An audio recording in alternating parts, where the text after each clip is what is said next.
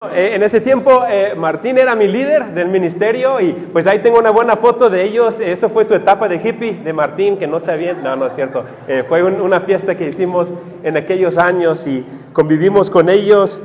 lo interesante es que la, antes de mudarnos, mi última visita que tuve de personas de, llegando de Estados Unidos fue la hermana Jessica, que llegó para ver si iba a mudarse a Querétaro. Llegó a nuestra casa y ella se enamoró mucho de Querétaro y de los queretanos, y específicamente de un queretano, eh, John Paul, y le gustó mucho Querétaro. y pues pudimos convivir con ellos.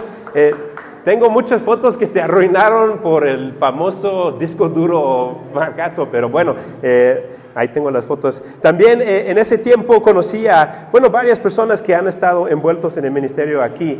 Eh, una de las personas que estaba envuelto en el ministerio en Nueva Vida, en, el, de jóvenes ahí en el centro, fue Eric Rangel, que está en la última foto, y luego podemos ver a esa. está medio oscuro, pero en esa ahí está Eric y yo pintando.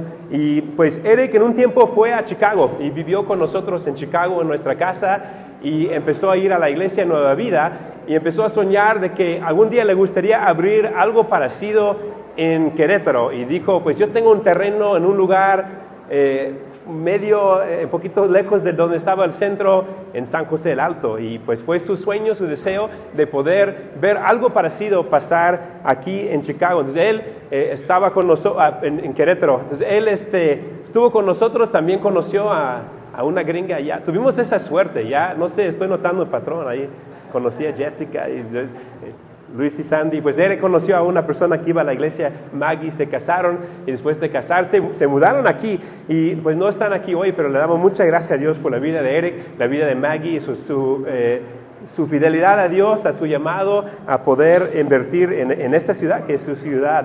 Eh, pues ha sido interesante ver las conexiones que hace Dios. Eh, ahí tengo otras fotos, está medio oscuro, pero ahí atrás está Luis, el, hermano Bernardo Barrios, ahí a la, derecha lo conocí, muchos conocen a Bernardo y Ellen que estaban aquí por mucho tiempo, eh, aquí en San José del Alto, trabajando juntos.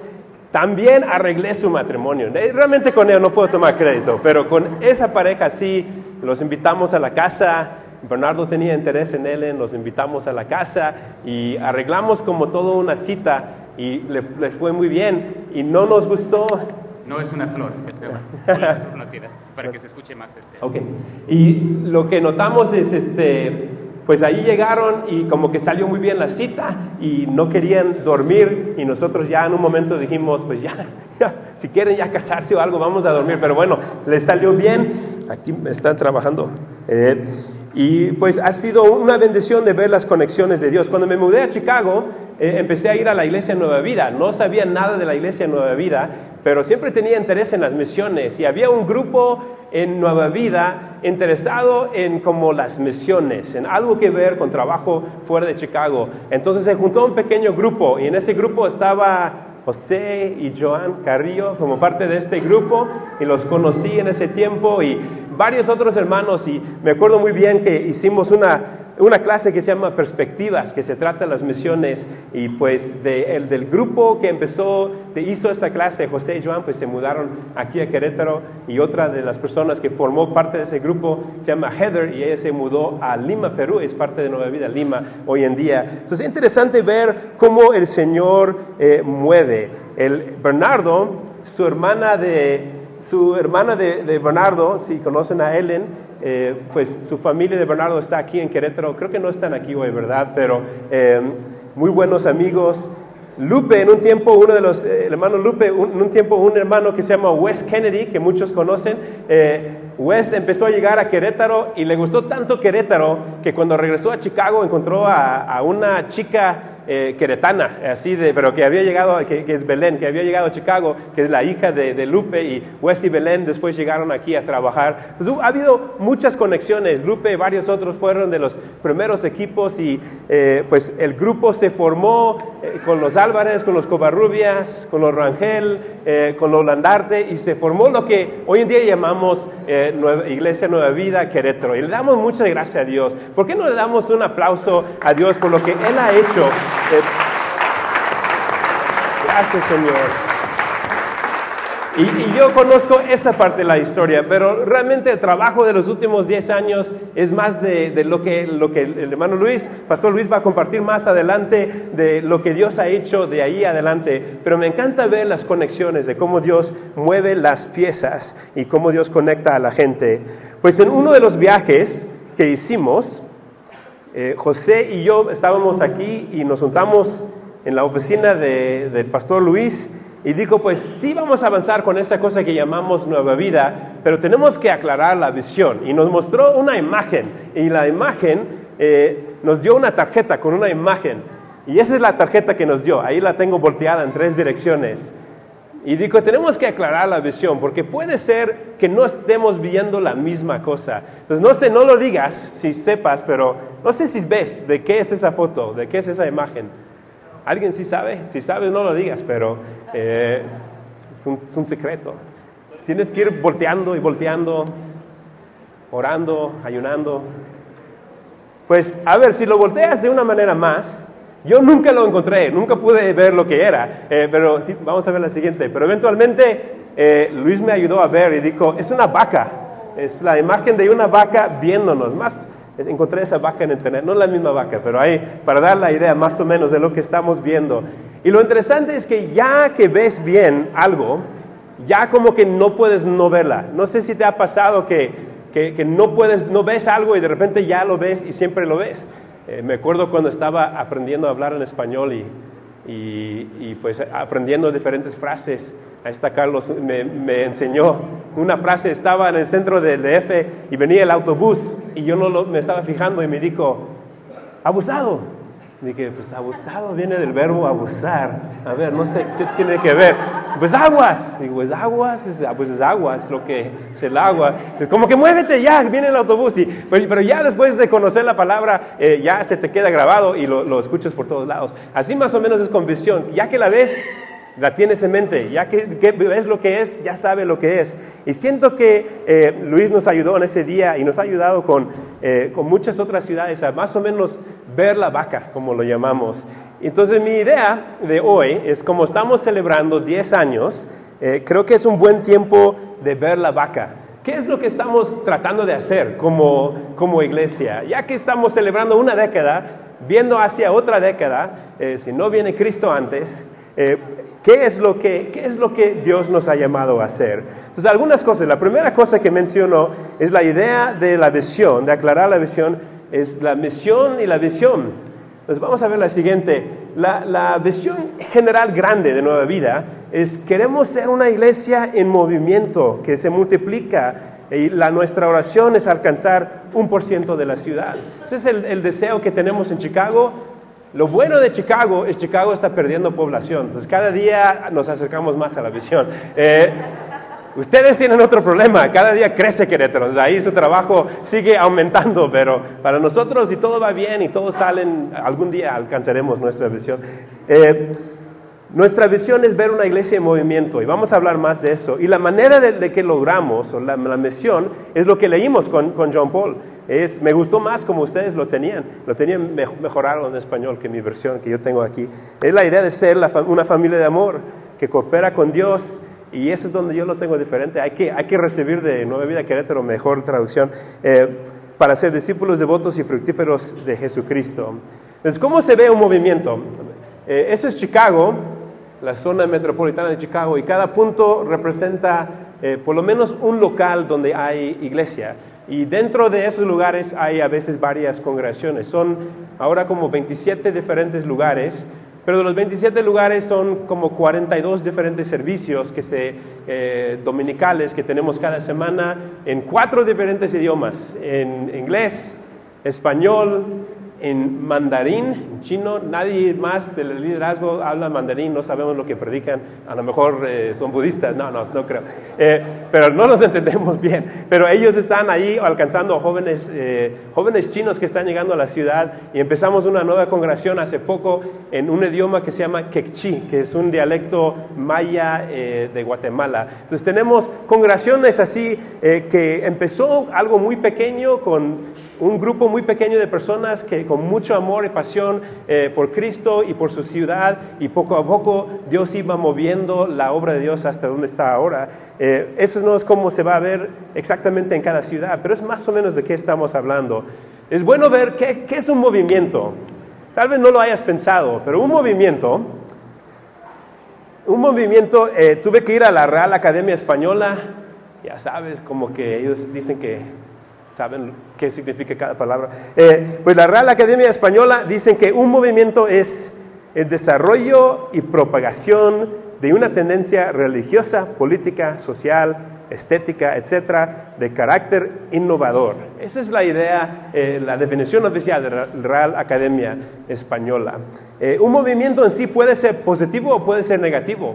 la idea de movimiento es neutral. Movimientos cambian nuestro mundo por el bien y cambian nuestro mundo por el mal, pero movimientos simplemente existen y son lo que más cambian eh, nuestro mundo. tenemos algunos ejemplos de, movimientos modernos que puedes ver allá, pero son movimientos que, que han cambiado nuestra sociedad.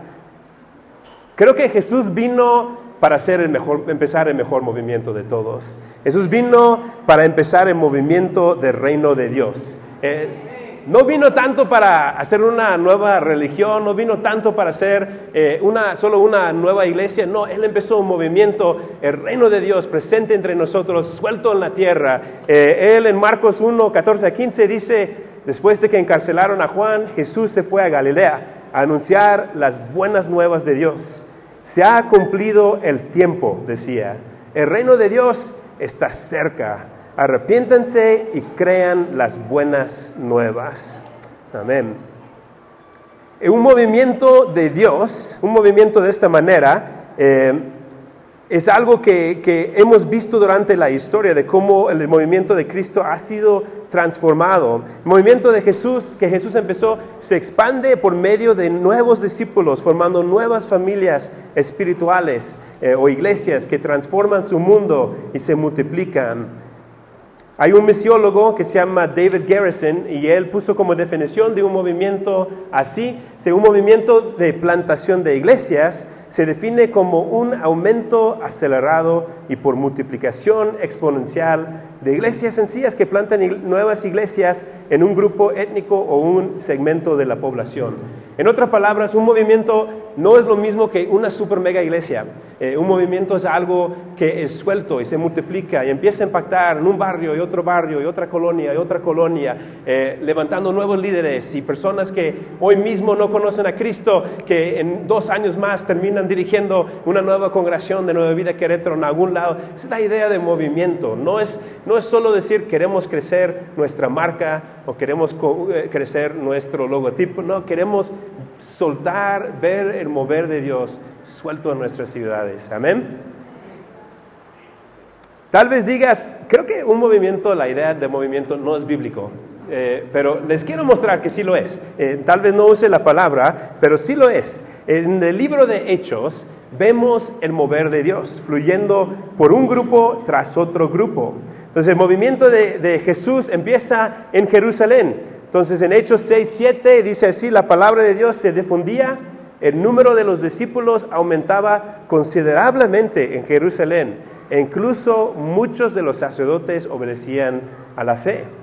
Y cuando la iglesia se movió de Jerusalén por persecución, sobre todo, empezó a ir a Judea y Samaria y podemos ver muchos más versículos, pero vemos este versículo en Hechos 9:31 dice, mientras tanto la iglesia disfrutaba de paz a la vez que se consolidaba en toda Judea, Galilea y Samaria, pues vivían en el temor del Señor e iba creciendo en número, fortalecida por el Espíritu Santo. Eh, el movimiento de Cristo siguió avanzando, expandiéndose y fue a una ciudad que se llama Antioquía, que era como la tercera ciudad del Imperio Romano. Y como Chicago es la tercera ciudad de Estados Unidos, siempre sentimos como aliados con Antioquía. Pero en Antioquía, eh, 11.21, entre varios versículos, dice, el poder del Señor estaba con ellos y un gran número creyó y se convirtió al Señor. De ahí tal vez se acuerdan que la iglesia mandó a Pablo y a Bernabé y salieron para hacer más misión y eventualmente llegan a Galacia y dice en Hechos 16:5 y así las iglesias se fortalecían en la fe y crecían en número día tras día. Y se expandió el movimiento de Cristo en Galacia. Y luego llega Pablo eventualmente a, varios diferentes lugares en Asia, eh, que hoy en día es el lado oeste de Turquía, pero lo llamaban Asia en su día. Eh, dice en Hechos 19:10, esto continuó por espacio de dos años, de modo que todos los judíos y los griegos que vivían en la provincia de Asia llegaron a escuchar la palabra del Señor. Eh, son muchos en dos años. Esto es cuando empezaron todas las ciudades eh, que encontramos en Apocalipsis, las ciudades como Sardis y Esmirna, todas estas iglesias fueron sembradas durante este tiempo. Eh, eventualmente vemos el mover de Dios hacia Roma. Y me gusta lo que dice Pablo en Romanos 15, 19 y luego 23 a 24 por el tiempo. Pablo está escribiendo a la iglesia en Roma. A propósito, Pablo no empezó la iglesia en Roma. Pedro tampoco empezó la iglesia en Roma. ¿Quién empezó la iglesia en Roma? Si tú sabes, dime porque nadie sabe. Eh, simplemente hermanos siendo que recibieron la palabra, yo no sé, en Hechos 2, que fueron a Roma y para el tiempo que Pablo llegue a Roma o Pedro llegue a Roma, ya hay muchas iglesias en Roma, eh, no son los que empezaron la iglesia, simplemente las semillas del Evangelio fueron constantemente moviéndose hacia allá. Pero Pablo les escribe y dice, así que habiendo comenzado en Jerusalén, he completado la proclamación del Evangelio de Cristo, por todas partes, hasta la región de Liria, que si ves un mapa donde está eso, es como que más o menos llegando a donde está Italia hoy en día. Y escucha lo que dice Pablo, dice, pero ahora que ya no me queda un lugar donde trabajar. Dice Pablo como que ya, ya no hay espacio para chambear en el Evangelio, en ninguno de esos espacios. Ya, ya lo hicimos, ya terminamos la obra. Si ya, ya que no me queda un lugar donde trabajar en esas regiones, y como desde hace muchos años anhelo verlos, tengo planes de visitarlos cuando vaya rumbo a España. Ese fue su plan, llegar a Roma y que los romanos le soltaron un poco de, amor práctico para comprar su viaje para llegar hasta España y, seguir avanzando en mover de Cristo. Si les preguntas a los españoles, dicen que sí llegó, eh, no hay mucha prueba. En España, solo Santiago tiene como 40 piernas enterradas en España. Ahí no sé muy bien, eh, tiene muchas leyendas, muchas historias. Si juntas todos los huesos de todas las rélicas de España, no sé, creo que solo Santiago tenía un chorro de brazos y piernas. Pero bueno, eh, puede ser que sí llegó o puede ser que nunca llegó, pero ese fue su deseo. el movimiento de Cristo se va a lograr, se va a terminar en algún momento tenemos en el libro de Apocalipsis una visión clara de que un día este movimiento eh, va a ser cumplido. Eh, Apocalipsis 5, 9 a 10 dice, y entonaban este nuevo cántico, digno eres de recibir el rollo escrito y de romper sus sellos, porque fuiste sacrificado.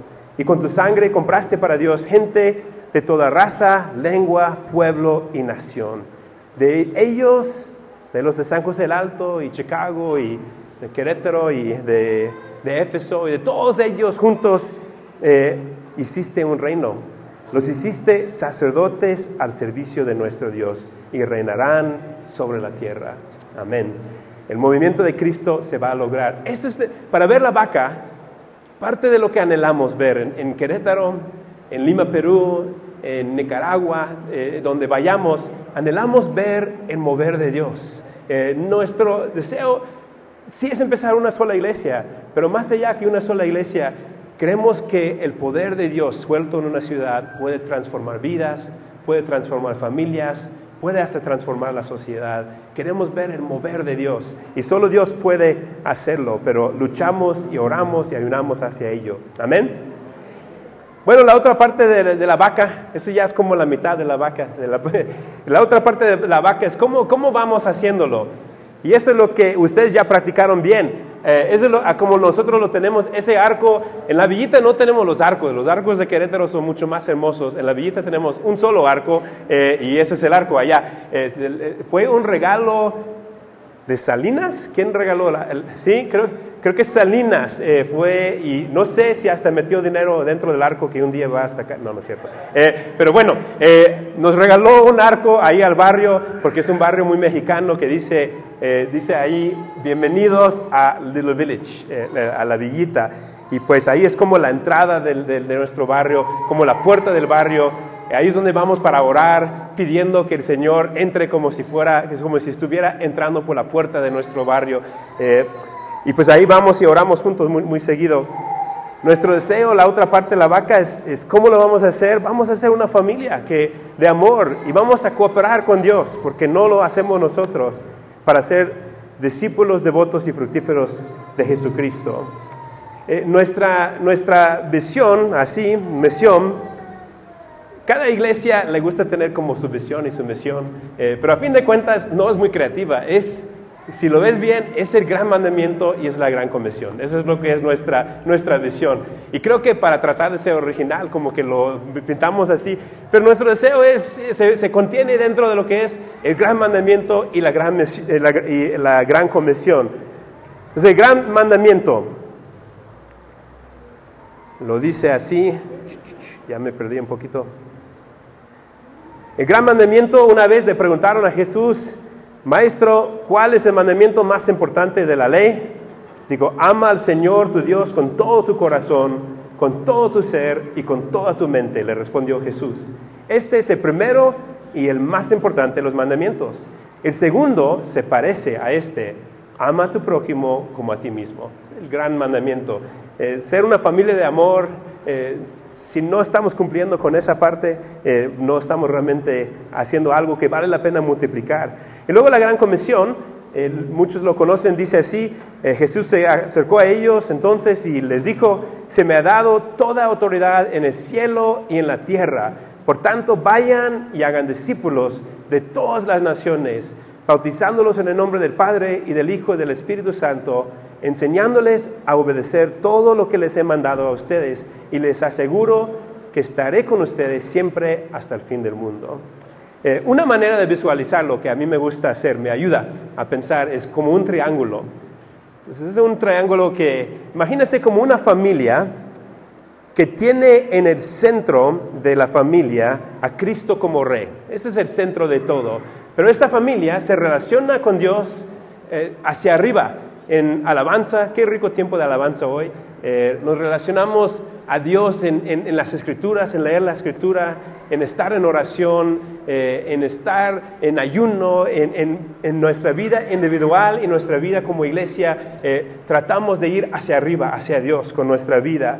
Entonces somos una, una iglesia, una familia con Cristo en el centro que se relaciona hacia arriba, hacia Dios, hacia adentro, en la manera en que nos amemos, la manera en que nos perdonemos, la manera en que llevemos nuestras cargas el uno al otro, y luego hacia afuera, en amor práctico y servicio eh, y en la proclamación del Evangelio. Entonces un- una familia hacia arriba, hacia adentro y hacia afuera. Eso suena como ¿Cómo es? Arriba, abajo, adentro, algo así. No, no tiene nada que ver con eso. Eh, bueno, vamos a ver cada uno de estos hacia arriba y como texto, para más o menos ver esas ideas, eh, vamos a estar en Juan 15. Eso todo fue introducción. De aquí adelante tengo como dos horas. No, no es cierto. Eh, este, vamos a estar en Juan 15 por lo demás del tiempo. Vamos a hablar de la idea de hacia arriba. Me gusta mucho lo que dice en Juan 15, versículo 5. Dice, yo soy la vid y ustedes son las ramas. El que permanece en mí, como yo en él, dará mucho fruto. Separados de mí no pueden hacer nada. Muchas gracias, mi hermano. Eh, separados de Él no podemos hacer nada. Eh, no creemos en Nueva Vida que tenemos una super estrategia o un plan tan organizado.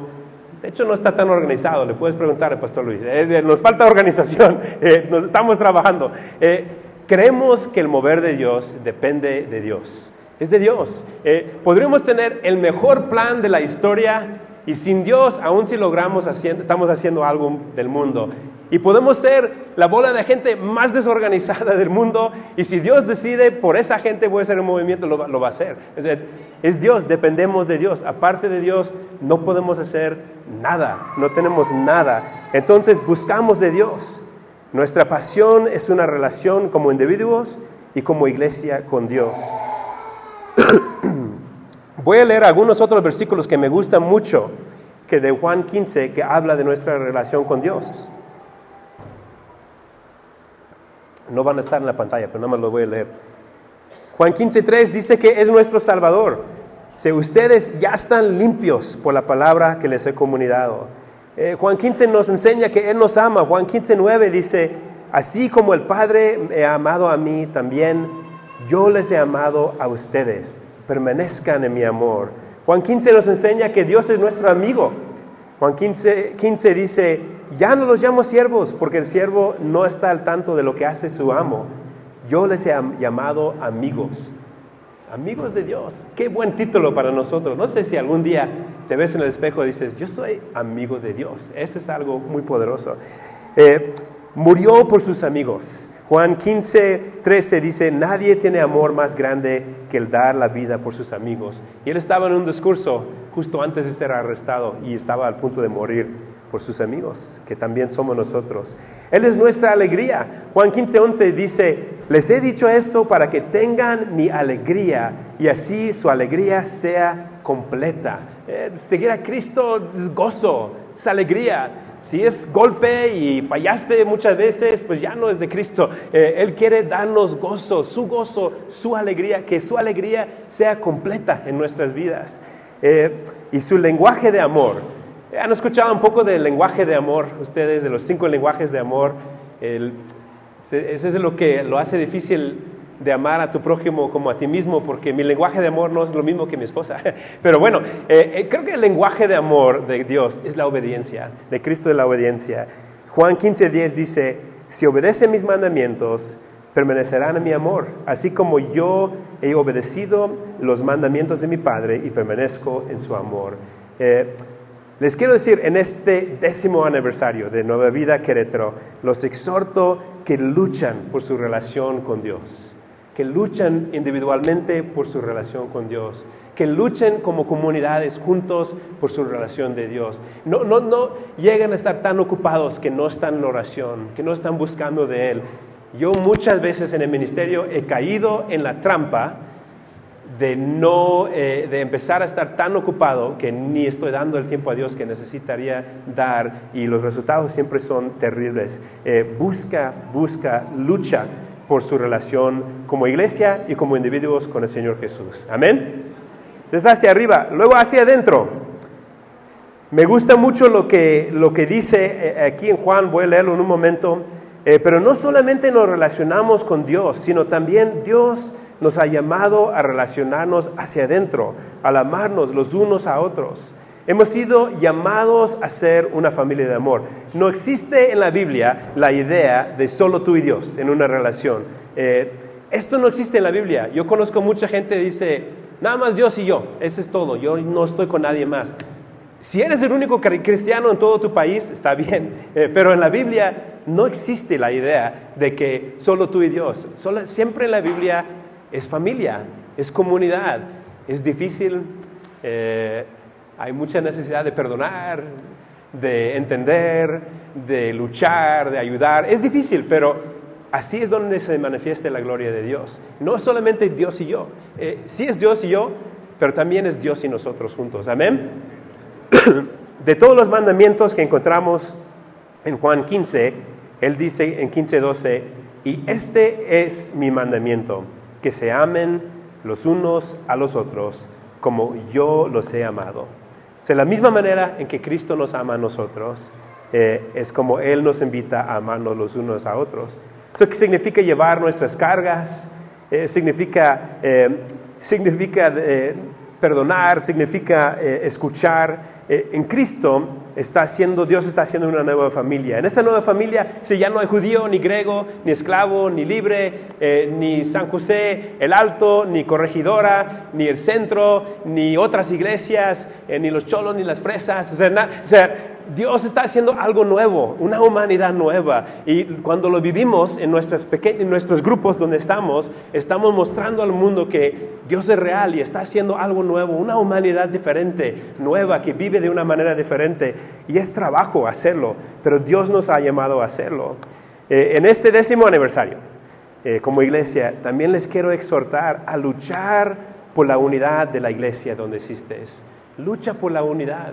Eh, lucha por el amor, lucha por no solamente la unidad entre, entre aquí, por ejemplo, San José, sino también por la unidad entre las diferentes congregaciones de Nueva Vida.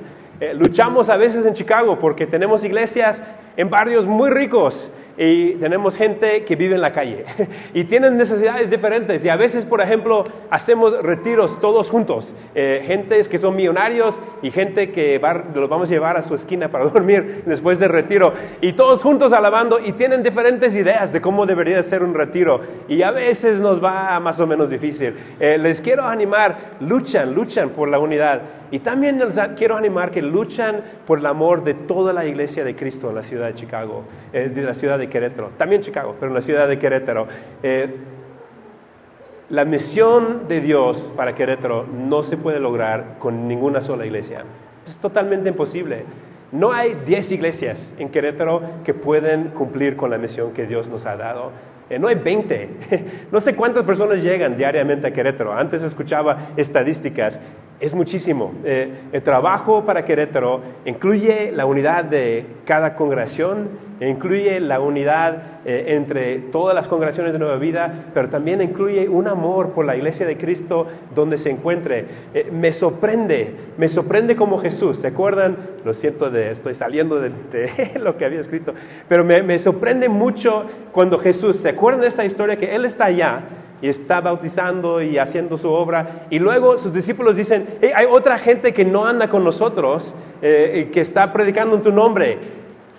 Está Jesús allá. Si en un momento hubo tiempo de estar con un solo grupo, era el grupo de Jesús, donde él mismo estaba. Y él dice, nah, cálmense, está bien. Si no están en contra nosotros, están a favor de nosotros. Está bien calmado Jesús. Me sorprende de que Jesús está bien, de que hay un grupo de personas hablando en el nombre de Jesús y no están con Jesús. Está, está bien, van bien.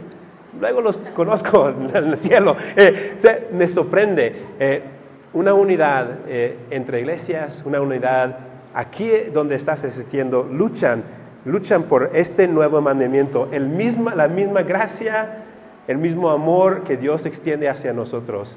Extiéndelo hacia los demás. Amén. Y por último, la idea de hacia afuera. Eh, hemos sido llamados a amar a nuestro prójimo hacia afuera.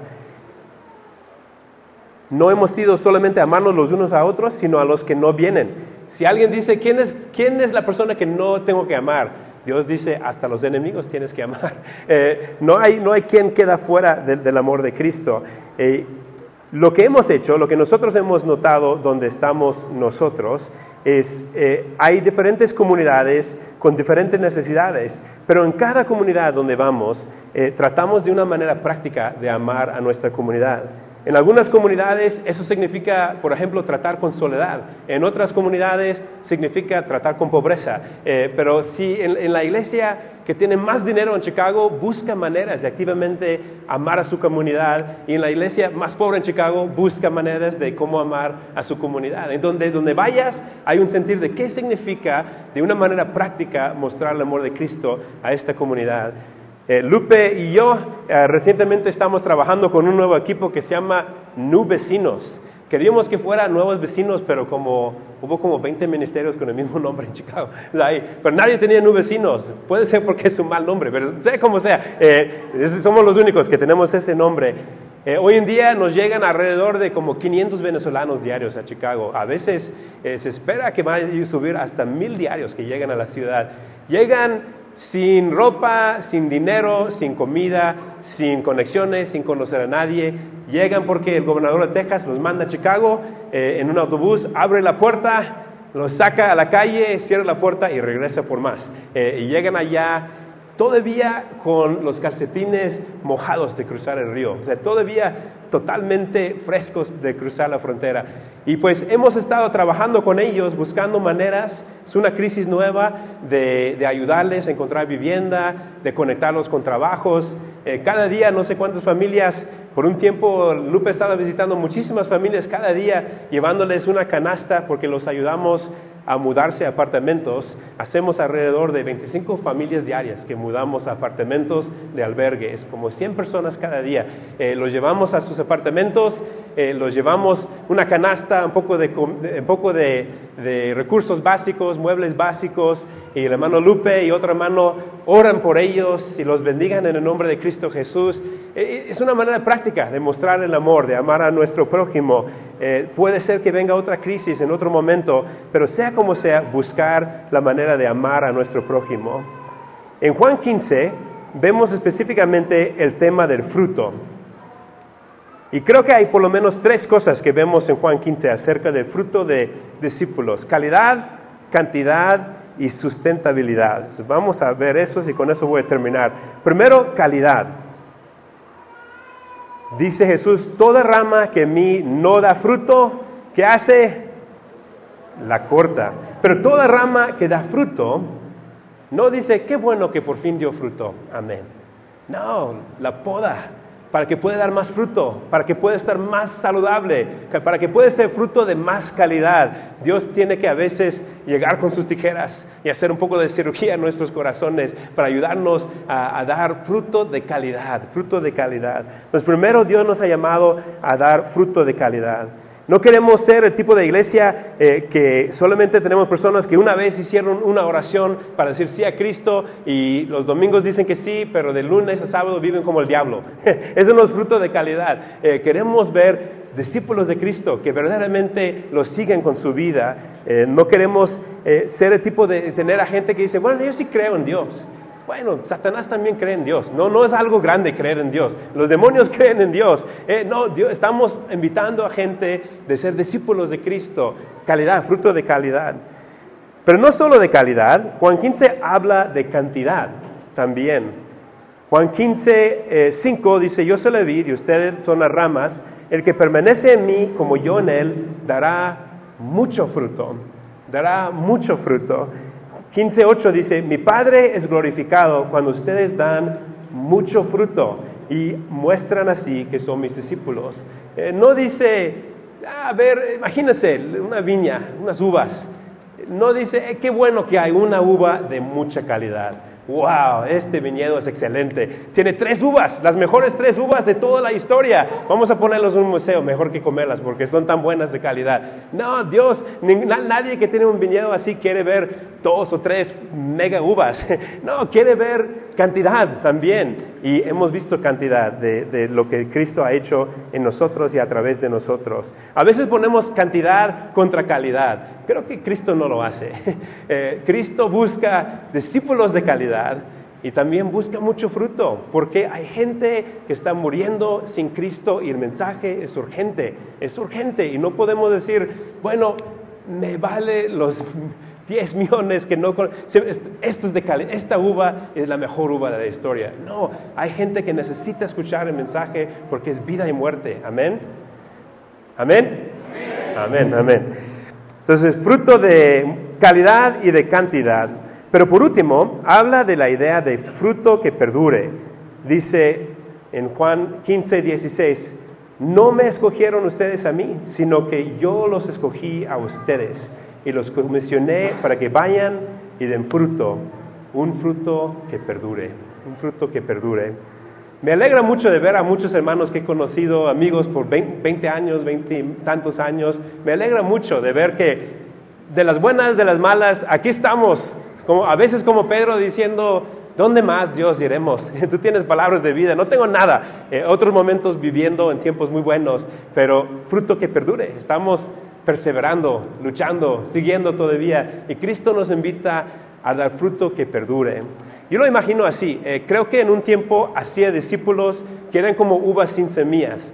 ¿Tienen las uvas sin semillas aquí? Las venden. Son más sabrosas porque no tienes que lidiar con la semilla. Eso es lo bueno. Eh, solo lo comes bien rápido. El problema de la uva sin semilla es que nunca puede producir otra uva. Eh, no, nunca puede reproducirse porque no tiene semilla. y creo que mi manera de discipular o aún de pensar en empezar iglesias fue como hacer una uva sin semilla. Eh, hacíamos grupos donde todos dependían de mí. y si yo no iba al grupo, nadie iba al grupo. Lo llamaban el grupo de Cris. Hacía iglesias que dependían de mí. Eh, como una uva sin semilla y me di cuenta que el Señor, el gozo más grande que ahora tengo, ya no es hacer la obra, es realmente ver a otros hacer la obra. Nada me da más gusto de ver a alguien que pude, eh, que pude discipular en un tiempo, discipular a otros. Y me da aún más gozo de ser un abuelo espiritual, de ver a esa persona eh, discipular a otro que hace un discípulo. Y cuando ya tengo eh, bisnietos espirituales, ese es el gozo más grande de mi vida, porque nuestro deseo es ver movimiento y hacerlo de una manera en que nos amemos de hacerlo de una manera en que hagamos discípulos de, calidad, que aman a Cristo, discípulos que perduran. Esa es nuestra visión. Pues para terminar, me gustaría eh, nada más concluir con eso. Yo ya dije para terminar diez veces, pero esta vez de verdad.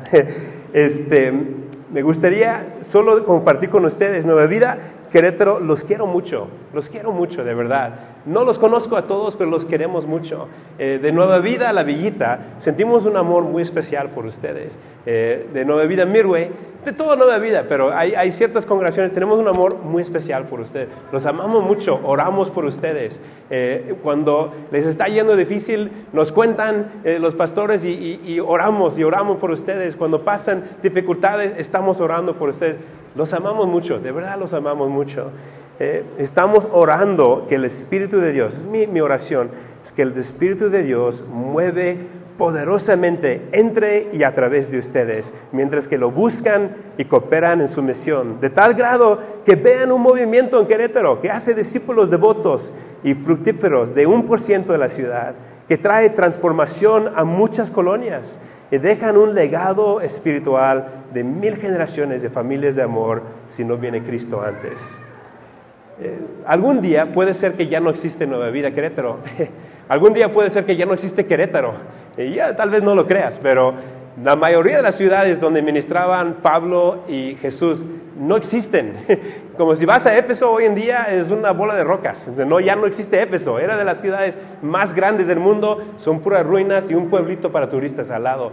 Eh, estábamos hablando, John Paul y yo, es un cerrito y para los de Turquía ni siquiera es, lo suficientemente interesante para ellos de excavar y ver lo que hay debajo de la, de la tierra. Ni les interesa. Eh, la mayoría de los pueblos de Galilea donde trabajaba Jesús, muchos ya fueron destruidos hace mucho y se movieron el pueblo a otro lado, eh, pero su obra eh, fue un movimiento que sigue produciendo fruto aquí en nuestras vidas a través de nuestras vidas. Y ahora es nuestro tiempo. Nuestro legado eh, es lo que hacemos ahora en nuestro tiempo como iglesia.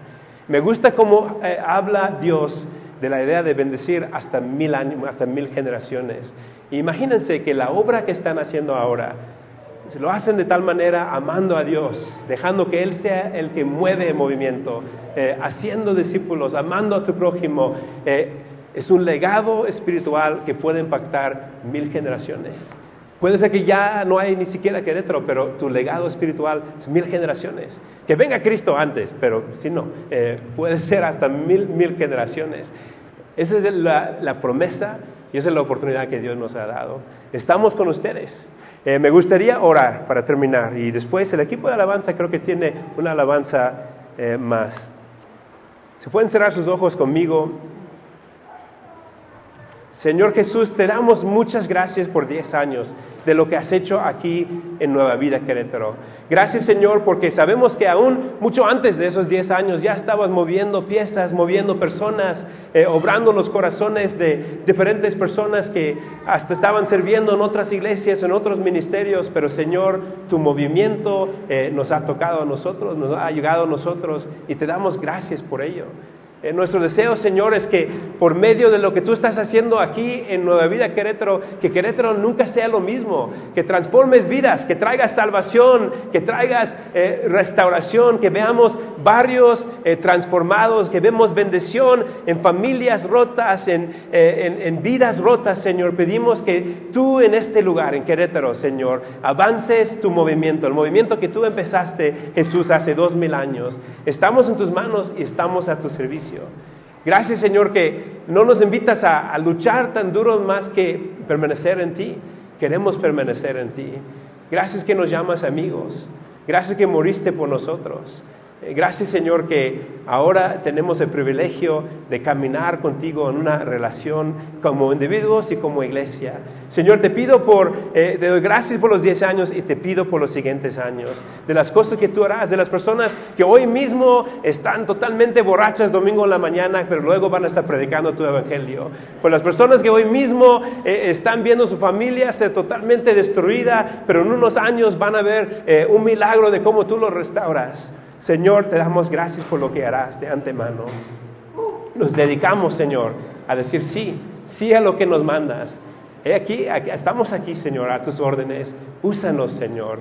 Gracias, Señor. En el nombre poderoso de Cristo Jesús. Y el pueblo de Dios dice, amén, amén.